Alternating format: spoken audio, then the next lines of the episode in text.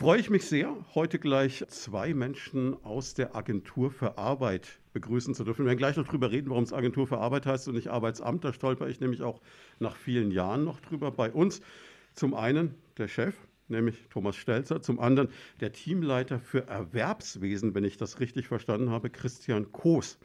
Schön, dass Sie beide heute hier sind. Wir wollen uns mal richtig Zeit nehmen für ein ausführliches Interview und fangen vielleicht genau damit an. Wie kam es denn vom Übergang vom Arbeitsamt zur Agentur für Arbeit? Ja, das liegt jetzt schon viele Jahrzehnte zurück. Wir haben inhaltlich äh, uns stark verändert. Wir, wir haben dann tatsächlich auch den, den Kunden, den Bürger zum Kunden gemacht. Und äh, um das nach außen zu kennzeichnen, haben wir eben gesagt, wir sind auch eine Bundesagentur. Und daneben hat es dann auch die Harzreformen gegeben. Das heißt, die Jobcenter haben dann nochmal einen Personenkreis, der arbeitslos ist und gleichzeitig finanziell bedürftig. Die werden von unseren Jobcentern betreut. Das ist natürlich sowas, was vielen jetzt gleich so einen kalten Schauer über den Rücken jagen wird, die Harzreformen. Wie geht es Ihnen denn damit? Ja, die Hartz-Reformen äh, haben Vor- und Nachteile gehabt. Äh, auf jeden Fall sind die Sozialhilfeempfänger damals besser gestellt worden auf der Höhe von der Arbeitslosenhilfe. Auf der anderen Seite gibt es natürlich Sanktionsmechanismen, die teilweise bis auf Null reduziert haben. Und da hat das Bundesverfassungsgericht ja auch eingegriffen und hat gesagt, nein, das entspricht nicht mehr der Verfassung und ist eben jetzt auch angepasst worden. Es gibt ja auch immer so Vorurteile über die Menschen, die in diese Förderung reinfallen. Sind die berechtigt oder ist das schon auch viel Klischee? Ja, da ist sehr viel Klischee dabei, weil äh, die Menschen haben oftmals schwere Schicksalsschläge, das heißt Gesundheit, Trennung ähm, und, und andere Schicksalsschläge. Und äh, es gibt auch so Untersuchungen, bei denen man fragt, äh, wollen Sie denn noch arbeiten? Und da sage ich ganz einfach, da sind zwar ein Drittel, teilweise ähm, ja, die dann sagen, wir wollen nicht mehr arbeiten. Aber ich glaube eben auch, dass die Langzeitarbeitslosigkeit irgendwo den Effekt mit sich bringt, dass man sagen muss, ich bin ein Lebenskünstler und eigentlich will ich gar nicht arbeiten. Klammer auf, in Wirklichkeit suche ich natürlich schon eine vernünftige Arbeit. Es mag natürlich auch sein, dass es ein bisschen auch uns als Medien geschuldet ist, dass wir natürlich, also jetzt vielleicht nicht wir als Primaton, aber ganz sicher mal äh, Boulevardmedien halt auch genau diese Gestalten dann auch gerne sehr prominent featuren. Da gibt es von, ich glaube, Serien wie Harz, aber herzlich bis zum berühmtesten Arbeitslosen Deutschlands, dessen Name mir gerade nicht einfällt, natürlich immer so Gestalten, die dann auch so ganz bewusst auch in die Öffentlichkeit gezerrt werden. Ja, das ist richtig. Also zum einen äh, ist es ein Feindbild in vielen äh, Bereichen und zum anderen werden dann natürlich äh, extreme Figuren auch gekennzeichnet oder dargestellt, die da auch ein Zerrbild abliefern und äh, im Grunde genommen sind da sehr, sehr viele Menschen dabei, die einfach einen schweren Schicksalsschlag auch hinter sich haben und äh, eben deswegen auch auch finanziell bedürftig sind und auch betreut werden müssen. Jetzt kann ich mir vorstellen, dass sich Ihre Arbeit in den letzten Jahren ganz gewaltig gewandelt hat. Zum einen wahrscheinlich nach dem Jahr 2015, als viele neue Menschen zu uns kamen, die auch ganz andere Barrieren hatten, die vielleicht überwunden werden mussten. Zum anderen jetzt auch noch mal ganz aktuell durch die ganze Pandemie, die wir seit äh, fast jetzt ja auch schon 18, 19 Monaten erleben. Ähm, wir werden das alles so ein bisschen mal Revue passieren lassen in dieser Situation jetzt hier, wo wir wirklich Zeit haben, auch mal in Ruhe drüber zu reden. Jetzt würde mich als allererstes mal interessieren, man hat ja auch immer so ein Bild vom Beamten das genauso klischeebehaftet ist wie das vom Arbeitslosen. Wenn ich Sie beide jetzt so erlebe, auch im Vorgespräch, entsprechen Sie diesem Klischee so gar nicht. Gibt es den überhaupt noch, den klassischen Beamten? Also in der Bundesagentur für Arbeit, also auch in der Agentur für Arbeit vor Ort, haben wir fast keine Beamten mehr. Also wir haben einen Systemwechsel und wir haben fast nur noch Angestellte. Ähm, ich sage aber trotzdem, ja, wir, wir haben eine Unkündbarkeit nach einer gewissen mhm. Zugehörigkeit, ähnlich wie in der Großindustrie. Und ähm, es ist oftmals so, dass man dann doch vielleicht ein bisschen in dieses Klischee reinfällt, aber wir haben äh, Kunden und es ist nicht irgendwie, dass ein Bittsteller zu uns kommt, sondern das sind alles Menschen mit berechtigten Anliegen und so wollen wir sie auch behandeln. Ja, Herr Koos, jetzt sind Sie jemand, der direkt an der Front quasi steht und als Teamleiter mit denen zu tun hat, die einen Job suchen. Jetzt kann ich mich erinnern, als ich damals gesucht habe, zum ersten Mal in meinem Leben einen Job, da gab es noch ein Berufsinformationszentrum, da konnte man dann so bunte Ordner aus Regalen ziehen, in Würzburg unten hinter der Löwenbrücke war das damals, und äh, dann schauen, was so zu einem passt, so Eignungstests machen die Zeiten sind vorbei. Das läuft wahrscheinlich ein bisschen moderner inzwischen, oder? Die Zeiten sind so weit vorbei, ja. Ähm, also wir haben moderne äh, Tools, Online-Tools, die 24-7 nutzbar sind, die sowohl der Jugendliche als auch der Erwachsene nutzen kann. Nichtsdestotrotz gibt es unser Berufsinformationszentrum, das BITS, gibt es weiterhin. Und da finde ich dann auch äh, Mappen, wie ich es in herkömmlicher Weise von früher noch können. Ich finde aber auch jetzt moderne Medien, wie jetzt ein Film zum Beispiel, den ich vielleicht früher gar nicht anschauen konnte. Also das BITS steht da weiterhin zur Verfügung ähm, und auch für den Erwachsenen. Also man äh, sollte nicht nur denken, das ist für die Jugendlichen, für die Schüler, sondern wirklich ein Erwachsener wird da auch gerne gesehen im BITS. Es hat sich ja auch insofern geändert, dass es äh, zu meiner Zeit auch noch so war, dass äh, sowohl für einen Studienplatz als auch dann für einen Job wirklich auch Glück haben musstest, um reinzukommen. Es war so ein, ja, so ein bisschen so ein Haifischbecken, wo dann ganz viele Mitbewerber da waren. Inzwischen ist die Situation eine komplett andere. Genau, also wir spüren es jetzt nach der Corona-Pandemie. Für uns ist es gefühlt, naja, äh, vorbei am Arbeitsmarkt. Wir haben 5800 offene Stellen im Moment. Ein Bewerber kann sich seinen neuen Job statistisch aussuchen. Er hat verschiedene Wahlmöglichkeiten, er hat verschiedene Möglichkeiten zu wechseln. Also es stehen da Tür und Tor offen und dieses Haifischbecken, da hat jetzt eher der Arbeitgeber äh, mit zu tun, dass viele Arbeitgeber um den einen Bewerber poolen. Ich habe es auch auf der anderen Seite wieder erlebt, wenn ich mir das anschaue. Ich habe vor einiger Zeit eine Veranstaltung gemacht für die Metallinnung Rhön-Grabfeld, die dann so Sachen sagen wie ja, Sie schließen sich jetzt schon zusammen und besorgen also Roller oder Autos für Ihre Azubis, damit die zum Job kommen. Sie zahlen denen auch vielleicht den Führerschein. Sie zahlen, das weiß ich jetzt beispielsweise von Feinkost Faber in Bad Kissingen, Menschen, die in den Verkauf gehen, eine Antrittsprämie, ein Erfolgshonorar. Also die überbieten sich mittlerweile. Das heißt, das ist wirklich eine komplett andere Situation mittlerweile. Genau. Also der Arbeitgeber muss mit diesen ja, Gimmicks, mit den ne neben dem Lohn, äh, mit anderen ja, Sachen werben einfach, damit der Bewerber zu ihm kommt. Ich habe neulich mit einem Arbeitgeber gesprochen aus der Gastrobranche, die sagen, wir zahlen unseren Mitarbeitern sogar schon eine Prämie, wenn sie Bewerber mit reinbringen, weil eben die Situation so schwierig ist. Und genau das ist es. Je mehr ich dem neuen Bewerber anbiete, desto mehr äh, Chancen habe ich, meine Stelle zu besetzen, desto mehr Bewerbungen bekomme ich. Und desto größer ist auch die Chance, den richtigen Bewerber dann zu finden. Also ein bisschen wie beim Handyvertrag früher. Bringst du noch einen mit, kriegst du eine Gutschrift. Praktisch, genau. das ist schon verrückt geworden. Ja, gleichzeitig ist ja die Situation auch so, dass Erwerbsbiografien sich ändern. Also ich bin jetzt, glaube ich, da doch relativ altmodisch, äh, seit über 20 Jahren äh, für einen Kunden oder für ein Unternehmen äh, ziemlich stark tätig. Das ist, glaube ich, gerade im Angestelltenbereich vorbei, oder? Genau. Und genau das ist der Ansatz, wo wir jetzt auch äh, umdenken. Wir haben jetzt seit gut einem Jahr eine neue Abteilung, ein neues Team eingeführt. Sie hatten mich vorhin angekündigt mit äh, Teamleiter Erwerbsphase, glaube ich, war das, wie Sie es genannt haben. Offiziell schimpft sich unser Team Berufsberatung im Erwerbsleben. Das ist auch der Begriff, den man dann, wenn man googelt, entsprechend findet. Und da ist genau der Ansatz der, wir wollen präventiv agieren, wir wollen die Arbeitslosigkeit überhaupt nicht eintreten lassen, sondern wir wollen den Menschen lebenslang beraten und lebenslang begleiten. Und zwar vom, ja, von der, vom Ende der Schule bis kurz zum Renteneintritt. Und zwar genau um diese Erwerbsbiografien, die sich da verändern, zu unterstützen, zu begleiten.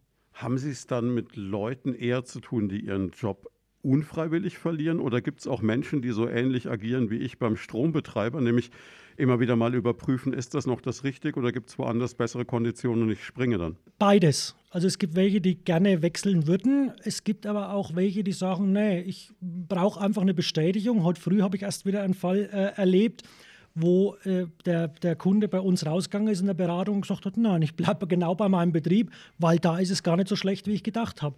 Und dann ist es auch einfach eine Bestätigung dafür, für das, was ich irgendwann mal gemacht habe, für was ich mich entschieden habe, jawohl, das ist das Richtige. Ja. Also das, was man auch gemeinhin immer so den Marktwert testen nannte früher. Genau, genau. Wobei unser Ansinnen auch gar nicht das ist, wir wollen den, den Kunden von seinem bisherigen Arbeitgeber zu einem neuen schicken. Ganz im Gegenteil. Der kann ruhig die nächsten 35 Jahre bei seinem bisherigen Betrieb arbeiten, aber eben darauf reagieren.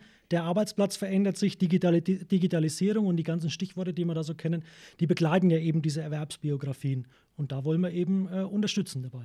Jetzt ist es ja, also könnte ich mir vorstellen, vielleicht für den einen oder anderen ein bisschen schwierig, wenn er eigentlich in einem glücklichen, zufriedenen Arbeitsverhältnis ist und dann zu Ihnen als Kunde kommt und mal so guckt.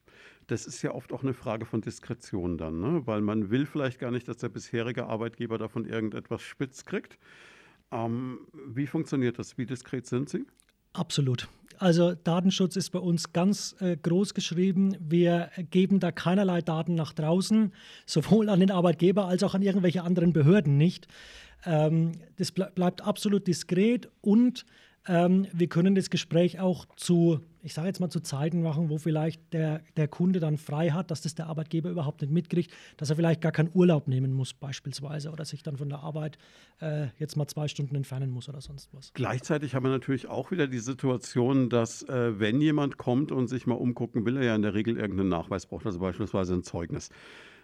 Jetzt, wenn man bei einem Arbeitgeber fragt nach einem Zeugnis, ist das ja schon immer so ein erster Moment, wo die Personalabteilung und vielleicht bei kleineren Betrieben auch gleich schon der Chef mal so aufhorcht und sagt, ist da was im Busch?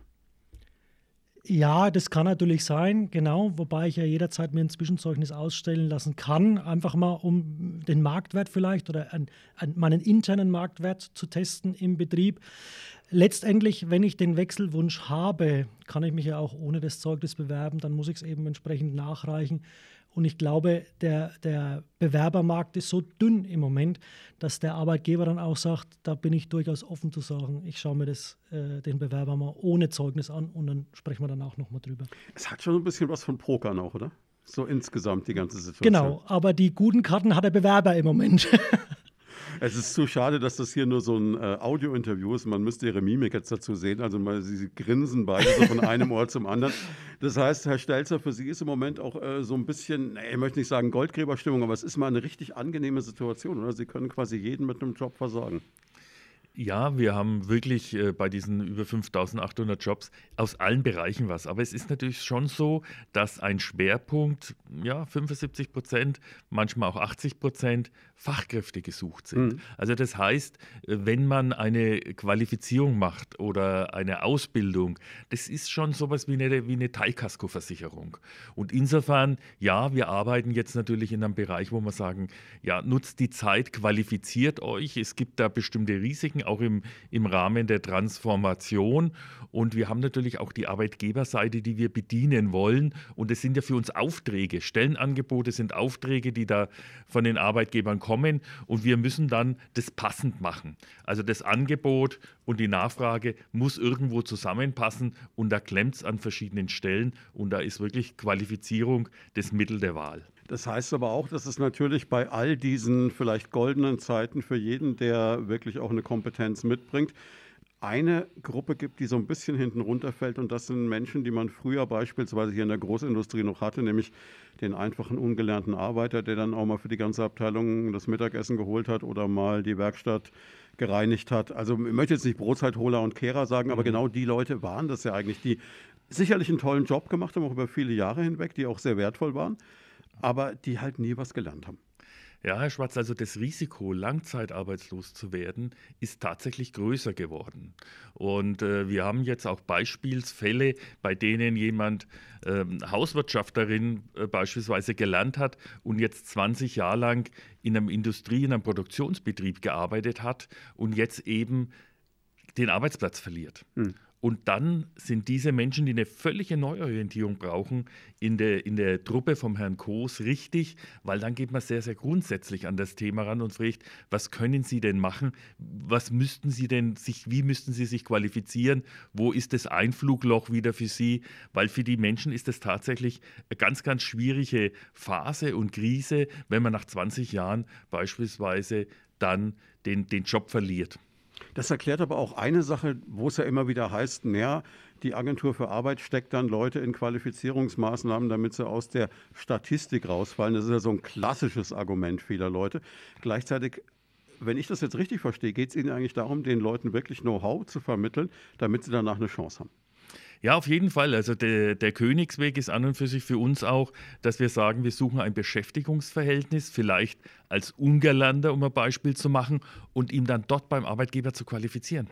Also wir qualifizieren nicht mehr ins Blaue hinein, wie es 1990 bei der Wiedervereinigung war. Mhm. Da hat es ja schlimme Geschichten gegeben, irgendwie 100 Floristinnen in irgendeiner Region. Nein, wir nehmen wirklich das Geld dann in die Hand äh, und haben auch die Möglichkeit, um jemanden in Arbeit zu bringen. Also wir nehmen nicht mehr diese, diese Instrumente, eine gute Qualifizierung oder auch die Stellen, um die Verfügbarkeit in Anführungszeichen zu testen.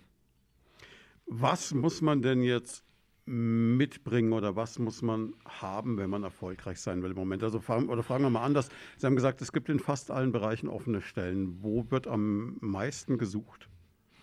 Also wir haben auf jeden Fall den Handwerksbereich, wir haben den Hotel- und Gaststättenbereich, wir haben den Gesundheitsbereich, wir haben Lagerlogistikbereich. Also wir haben ganz, ganz viele Bereiche, in denen tatsächlich gesucht wird.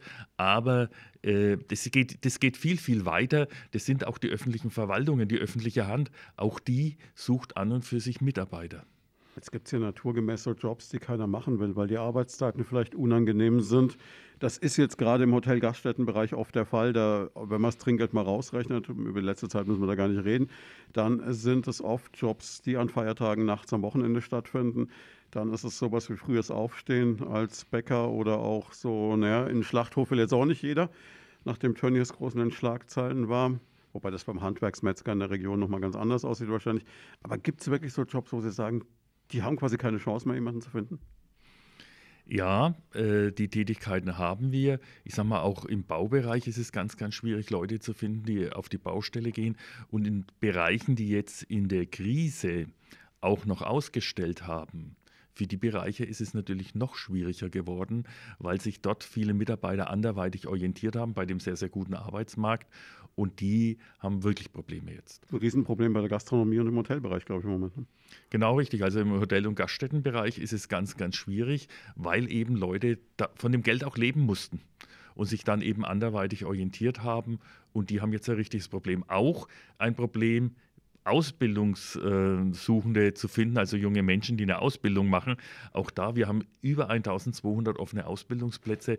Das ist in der Region ganz, ganz viel. Und ja, da, da hat wirklich jeder Auszubildende äh, die Chance, äh, noch einen Ausbildungsplatz zu finden. Wir haben vor kurzem äh, am Schillerplatz so eine Last-Minute-Börse beispielsweise gemacht. Äh, auch das ist für mich ein erstaunliches Phänomen, obwohl die jungen Menschen ja alle in den Schulen von den Berufsberatern betreut werden sind da doch viele gekommen und haben gesagt, na, ich, ich schau mal, ich suche noch was. Das ist irgendwie wie der Impfbus. Der Impfbus ist erfolgreich, obwohl man sagt, es könnte ja jeder zum Arzt gehen, aber das ist dann doch einfacher, einfach mal vorbeizulaufen. Ich kenne das von den Bewerbungsmappenchecks der Wirtschaftsjunioren, die immer wieder mal im Grips stattfinden, wo dann auch immer noch Familien mit Nachwuchs kommen, wo man sich auch fragt, durch wie viele Raster müsst ihr schon gefallen sein, dass er jetzt noch mit einer Bewerbung hier anlatscht und guckt, aber es ist so, ja. Verblüffend. Ja, es ist natürlich auch so, dass äh, viele Praktikumsmöglichkeiten weggefallen sind. Ja. Und das ist schon äh, ein guter Suchweg für junge Menschen, zu sagen, gefällt mir der Betrieb, gefällt mir der Arbeitgeber, fühle ich mich da gut aufgehoben.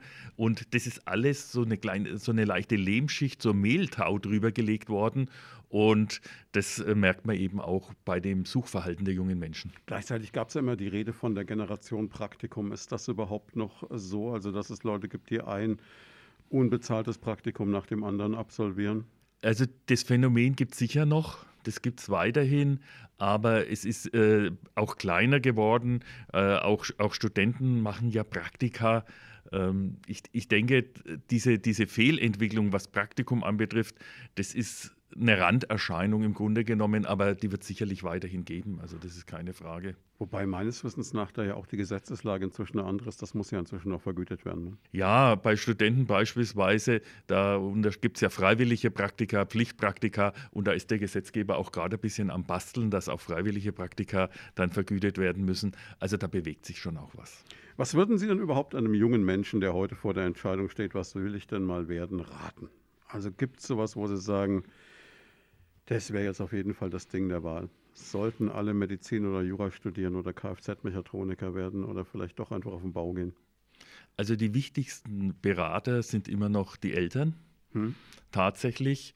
Und ähm, ansonsten würde ich tatsächlich auch den Weg in die Berufsberatung bei uns wählen. Das sind auch Fachleute und Experten, die das aufzeigen und dann im, im Ergebnis muss man sagen, wo habe ich meine Neigung, wo habe ich meine Interessen, wo fühle ich mich wohl. Ausschließlich nach dem Arbeitsmarkt zu gehen, das würde ich nicht machen, sondern da muss jeder seinen Weg suchen. Natürlich schaue ich mir an, was verdiene ich während der Ausbildung, was verdiene ich nach der Ausbildung.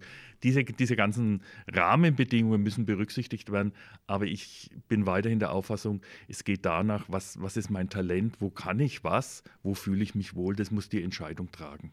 Also dieser viel zitierte Spruch von mach, was du wirklich möchtest, dann musst du keinen Tag im Leben arbeiten, hat schon was. Der hat auf jeden Fall was. Auf jeden Fall.